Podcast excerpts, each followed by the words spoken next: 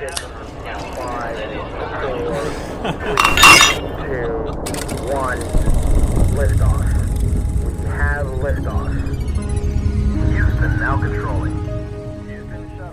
听科学家们畅聊趣谈，与最具人间烟火气的科学家们做朋友。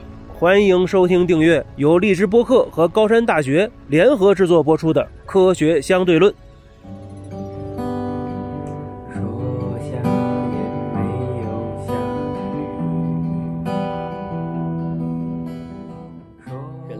际发现新的自然规律，嗯往往就是刚才我们说了，天体物理是一个非常重要的手段。嗯那么，怎么去在天体里？你为什么知道那儿有个半个指甲盖儿大的东西？你给它运回来，就几十艘万吨巨轮。嗯作为人，你怎么知道？OK，我离太阳有多远？后来就发现，就是观测手段是非常重要的。嗯为什么哈勃能发现宇宇宙膨胀？为什么哈勃能发现河外星系？嗯就是因为哈勃当年在 Mountain Wilson 的山上，它有一个世界最大的望远镜。包括加州理工后来怎么发现的引力波，实际都是有一次一次新的突破，都是取决于你有没有重要的观测的设备。所以现在呢，我们当时为什么想做一个宽市场光谱巡天望远镜呢？嗯我们就发现未来十年世界上主流的望远镜，欧美在发展的有两个方向，一个是那个广域的成像巡天望远镜，它就是拍照片，嗯狂拍拍照片，但是这是两维的一个照片嘛，但是拍的很深。嗯。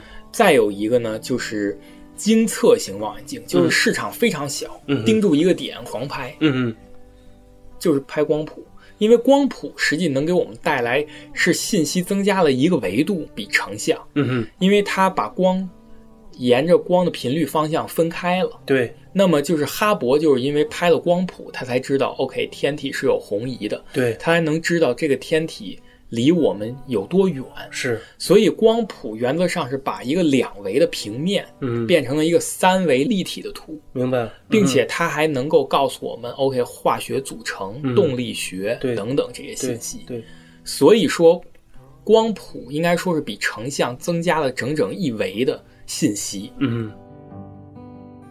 那我其实有几个跟下来的问题啊，想问您。对啊，呃，因为咱们在没有开始之前，刚才咱们俩闲聊的时候，您也说到这个和计算机天文学，对呃，已经开始广泛的在结合了，对吧？对。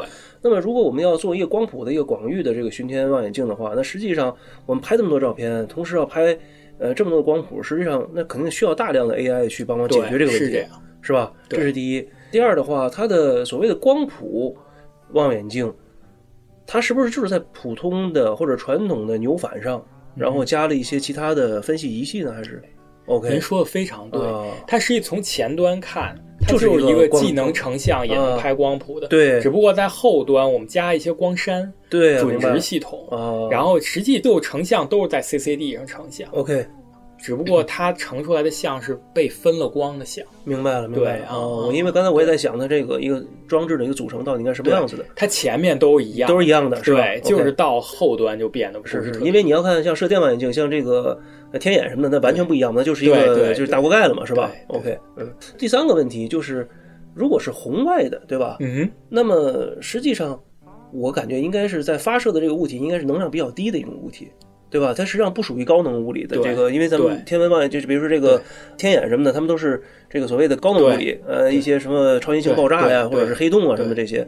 那我们什么东西发出的能量这么低？我们要用红外的这种光谱方方式去接收呢？一个是人眼睛能观测到的，在可见光、可见光和红外，嗯就是这个我们的望远镜是都可以的，它既能可见光也能红外。，OK，实际您提的问题是非常非常好，嗯就是在高能，就是您说 X ray 它是很高能，嗯但你只能到空间去。嗯然后呢，射电呢，它虽然那个光的能量很低，但它实际是记录的是高能光子跟一些星系中的介质碰撞对，发出的这些比较低能的这些信号，它实际反映的也是比较高能的、嗯。比较极端的嗯。一些环境。嗯。但是光学红外应该说太普遍了，嗯。它是应该说不是宇宙中最普遍的信号，也差不多。嗯，为什么这么说呢？就是因为你想，我们观测宇宙是用什么观测？是用光观测。对，光观测什么东西发光？恒恒星发光，太阳，嗯就是太阳。嗯太阳这种，它是一个标准的黑体发出的谱。这个黑体的谱对于太阳这样的恒星，嗯它的流量最大值大概就在四五百纳米的这个地方。嗯那么宇宙你还可以观测更早期的星系，对吧？实际就是太阳发现那个光的 peak，就跟我们人的眼、嗯人的眼睛接收的那个就是黄光对左右。生物学进化，我们就眼睛就是能接到这样的光，，OK，跟恒星的就这样的光是一样，相匹配的，嗯，相匹配的。是的，对，所以这个而宇宙中，我们如果想探测早期宇宙，那么就要观测到比太阳还要亮得多的恒星。嗯嗯，它那些恒星大量的在紫外发光，哎，那我插一个问题啊，发光。所谓黄光的穿透性最强，那实际上是我们的眼睛的原因吗？这个是两个原因，啊一个是地球大气它穿过这种黄光，它透过率就很高，哦，所以可见光和红外是可以在地面观测的，嗯它可以从大气层穿过来。啊，第二就是我们的眼睛都经过了若干年进化，它刚好它的接收的最灵敏范围跟太阳光谱流量最大的那个地方差不多。明白了，所以一样主观和客观两个都是相对相近的，对对。啊，也就是说，我们这个接收的这个眼睛，如果我们这个经过进化的，它并不是说在黄光上，可能在蓝光上最敏感的话，可能我们晚上车灯就是蓝光了。对，我明白了，对 它其实也是对呃，明白了，也是受限这个太阳经过这个大气的一个整个这个进化的结果。嗯对对。然后比如说我们看更遥远的宇宙，嗯它那个星系也含有几百亿个太阳。嗯，但它的太阳可能更年轻一点，因为它更早期，对对吧？对，你要观测到它，很亮，它比嗯太阳要大一些。嗯。那么它的光比太阳要热，嗯。它主要在紫外。嗯，但是你别忘了，哈勃还有个红移，对吧？嗯对，它会红移，嗯。它越早期红移量越大，越大，嗯。所以它会红移到可见光，嗯。甚至红外去。对，所以你观测，不论是观测早期宇宙，还是离银河系比较近的嗯。这种星系，跟银河系比较接近的，嗯你主要看的都是恒星发出来的光，嗯而恒星发来的光传到你地球，就是非常普遍的以可见光和红外的形形式。嗯，所以，如果你没有这个波段，哦，那么你基本上 就相当于没有眼睛一样。是是是，就可能看不到这个宇宙更早期的一些对地地些景象了啊。望远镜实际它是个望远镜，嗯实际是它是我们国家整个它是全人类啊，就是如果欧美反正已经有很多大望远镜，嗯我们国家还没有，嗯就是。但是可以把它理解为是我们国家所有人的一双观天巨眼，巨眼，嗯它能带着我们嗯去看看我们已知和未知世界的边缘。哇。那我想继续问您，就是这个您要做的这个望远镜，这个广域的巡天望远镜，嗯，是直径多大的？六点五米，六点五米，6.5诶建好了吗？还没呢，就是在精密，就是还有七八年时间才这么长时间对，因为一个望远镜啊，它基本上代表了一个国家就是这个光机电算控的最高水平，因为它很重，它达到几百上千吨，嗯但是它控制精度要很高，它达到零点一个角秒的控制精度。对，就零点一角秒什么意思？你那个圆规啊，以前嗯那个我们小时候用的圆规，最小那刻度是一度，一度你除以三千六百，那是一个角秒，对，它要零点一个角秒，是它除以六十是一秒，然后再除以这个六十，对吧？除以两个六十，对对嗯嗯除以六十是一分，再除以六十是一秒，对，是除以三千六，然后啊再除以个十，所以说它里面的那些就是光机，也是这个国家基本是光机，就是先进光学精密机械的最高水平。那也就是说，我们现在实际上我们有了这个设想，我们也组织了这个项目，我们现在实际上是在等我们的，比如说镜片的这个工艺在成熟的过程中吗？啊、不是镜片，我们有在中国造的，有在国外造的，嗯反正都在，就是因为从设计一个项目，从一个科学前沿的项目，从设计到制造，到最后装调，它是有一个比较长的一个时间的，嗯，因为它可能就有某一个环节，它从来没做过这种工艺，它就没做过。这个成本有多高？成本整个一个这个天望远镜这个成本大概在十二三个亿左右十二三亿人民币，人民币。哇，还有七八年的时间，对，这个有没有什么方法加速吗？这个时间太久了啊？呃，这很难，这已经是说的很快的一个一个时间了，就是每一步都不要出问题。那我同样的一个问题就是，如果我们做直径两米的，对，但是我做一百个都放在那里行不行？让它形成一个阵列。就是这个想法是挺好的，嗯我觉得有一定的可行性。嗯，但是你同时要做一百套光谱仪，就是你同时要做一百套光谱仪，嗯哼就实际现在天文学发展到现在，就是它终端越来越贵，嗯就是光谱仪的造价可能跟望远镜本体的造价差不多。如果做了一百台两米生产一百套光谱仪，实际肯定是比做一台大的，然后一个光谱仪更贵。那我不做一百个，我做十个呢？对啊，就是就是更贵。你十个也还更贵光谱仪，你想嗯光谱仪现在跟望远镜的造价是一比一的。那有什么方法能够让光谱仪的价格对但是现在有啊，现在也非常前沿的方法，就是用一些光刻的方法。就是我们在跟清华电子系现在在合作，在开发一个技术，嗯就是电子系在开发一个技术，将来希望能够用到天文上，因为天文是对技术要求最最高的学科。嗯就是它那个技术应该能用在，因为可见光红外还有一个好处，就是你一切的技术它是能民民用的，嗯因为可见光红外是我们民用，就可见光是白天探测，红外是夜间探测，嗯就是它都是跟人类生产生活太相关了，嗯所以可见光跟红外的它确实是顶天立地。嗯就是你往天上看，你是发现宇宙最重要的规律；嗯，你往地上看，就是能够产业立地，很多嗯技术都能够民用。明白。现在电子器发展就是光谱芯片，嗯。就是用光刻的技术造一个光谱仪，把以前光谱仪比较大的光栅，嗯。全刻到一个芯片上，嗯嗯，就这样，就是让它成本特别低，嗯哼然后通过一些计算成像的方法，嗯。然后还原这个光谱。嗯但是这个在日常生活中已经用了，好多人已经投这这个公司了，这个技术也特别成熟，但是达到天文那个要求还有比较长的路。是是，所以那个电子系还在探索。当然，如果我们能把光谱仪的成本大幅降低，确实有可能将来能像您说的，就我们造十台两米的望远镜，后面都配一些光谱仪对，达到一个大望远镜的观测效果。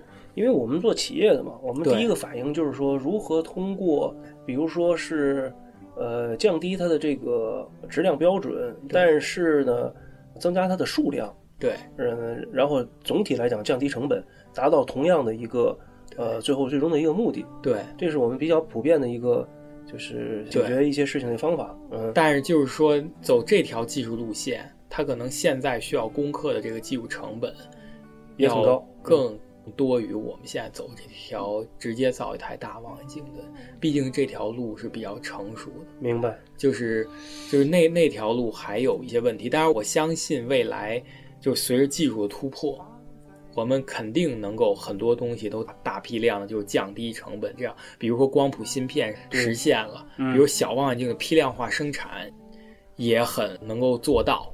它可能，但是如果就是我们押宝不能押宝，就是我们做一个工程考虑可行性的时候，我们的技术一定要现在经过检验的技术，嗯就一定能做成的技术。是是，所以我们还是感觉就是最快的事物，就是现在我们走这条路，但这还有七七八年年，这个没办法。对但是如果你现在并不干，你再等五年，你还是得用七八年。对对对对，这就是咱们不同的思维，一个是科学家的思维，一个是我们这个做企业的产业的一些思维，因为我们需要在短时间之内尽快的解决这个问题。但是尽快解决有一个问题，就是往往它我们解决不了大问题，是质量就没法达到要求。但是天文它由于它探测光的信号太太弱，了。对，嗯，所以你每一项都得就是精益求精到不得了的程度。对对，包括镀膜，你有百分之九十九的透过率，你不要用那个百分之九十的，嗯嗯，因为你想想，我们那个望远镜宽视场达到拍一个照片就三十个月亮，我们光几何改正镜啊，嗯就十一个面。嗯，如果我们用一个百分之九十透过率，在市场已经很好了，嗯非常好了。嗯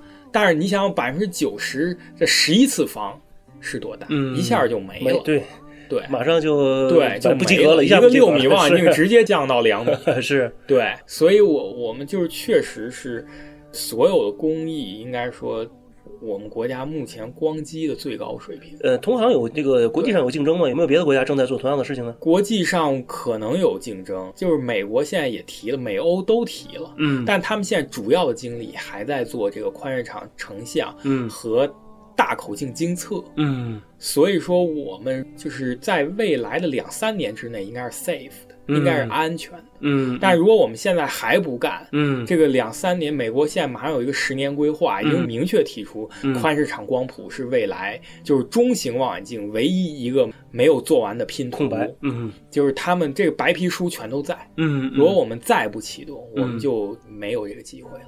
明白，对啊。这实际上不仅是一个顶尖的一个科学对。的一个工程，更是一个系统性的一个对，一个系统工程，说太对了。是。但是如果把这个做成了的话，您接下来的各方面的科研就会如虎添翼。这个其实就是不光是我，我觉得就是整个天文界。我们天文界，呃就是尤其是中国天文界，是。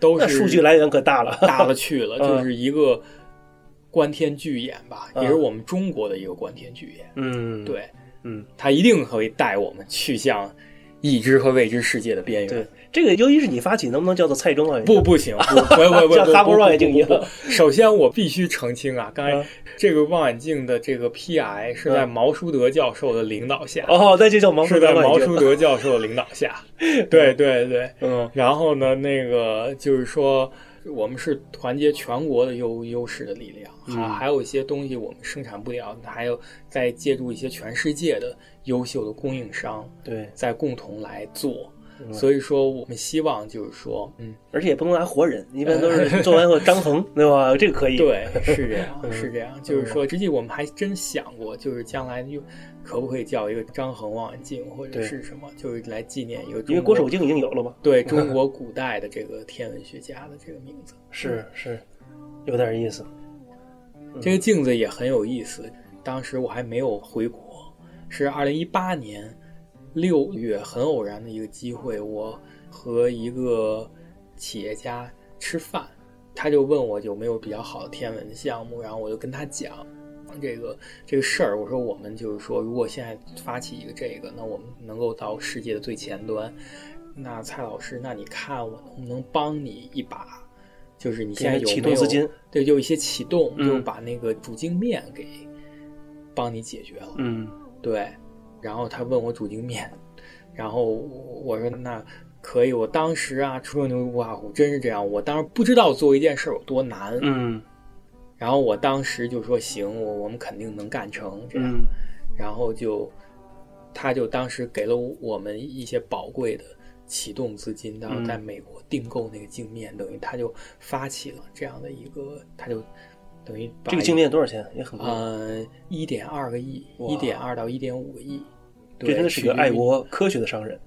而且爱国爱特低调，谁也没说。嗯，对，就是他给了一个比较大的支持，比较关键的初期的支持，才能让我们今天坐在这儿谈这个事儿。嗯，当然，后来那个清华大学又特别的支持这件事儿，嗯清华大学的校领导嗯又觉得就是深空、深地、深海、深脑嗯是未来的这个非常重要的嗯方向。嗯所以清华大学从校领导通过社会的一些募资，又有一个非常有情怀的企业家，等于又给了我们一个更大的支持。嗯所以说现在我们能坐在这儿谈这个、嗯这个事，嗯，而且这些企业家因为这个项目它本身不盈利，完全是纯他完全是支持，他们也是为这个事情，就是说中国到这一步，可能需要有一些能够在就是人类共同关心的一些基础问题上，有一些中国人的答案。嗯。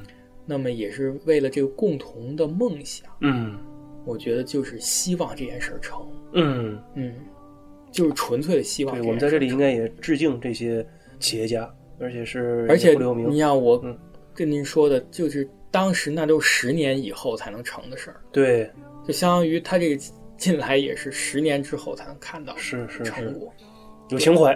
有这个非常有非常情怀值得尊敬。是的，是的，是的，嗯，对我们也希望，其实中国肯定这种企业家也会越来越多的。对，嗯，但是就是说，还是一些，但是我们也还等于这个项目要想持续的推下去，还是需要需要更多的这样这样这个应该现在有国家的经费了吧？啊、还没有，但是准备去申申请对，我们是想推到一定程度，嗯，再是这样的话也更容易申请到。嗯，别后来就是拿一个点基础没有，对拿个 PPT 就去了 对，给你打回来了，对，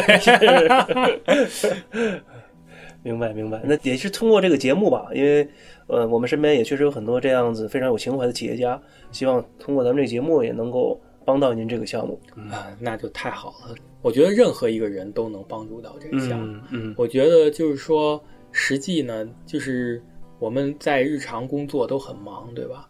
你只要想一想，OK，就是说，原来这个不是北京这么点事儿，我们还有比北京大很多很多的地方，嗯就是这么空间，嗯，也两千亿个银河系，我们需要仰望星空。嗯，，对，嗯，还有两千亿个科技创新是唯一能够避免内卷的法。对，就是说，别老在内部卷来卷去，是的，我们还可以到外边去卷。对，就是实际再有 就是说，每个人哪怕三秒钟，每天二十四小时，嗯，对吧？你花一到三秒的时间，嗯，想想，OK，原来我这个地球这个人这一辈子是过得很快，就是说能让你敞开点心扉，那也是我们对这个每个人做的一点小贡献，能让你觉得这个原来就是很大的困难，实际可能并不是个，这只是眼前的这一点点。对，对，然后所以我觉得就是说，你只要还能注意到世界上还有中国也有一群人关心这样的问题，虽然比较少的一小撮人，这个就是对我们的帮助。所以我觉得每个人都能帮助到我们，是大家都只要能每天能想我们几秒钟，就想想这个自然，这个神奇的自然。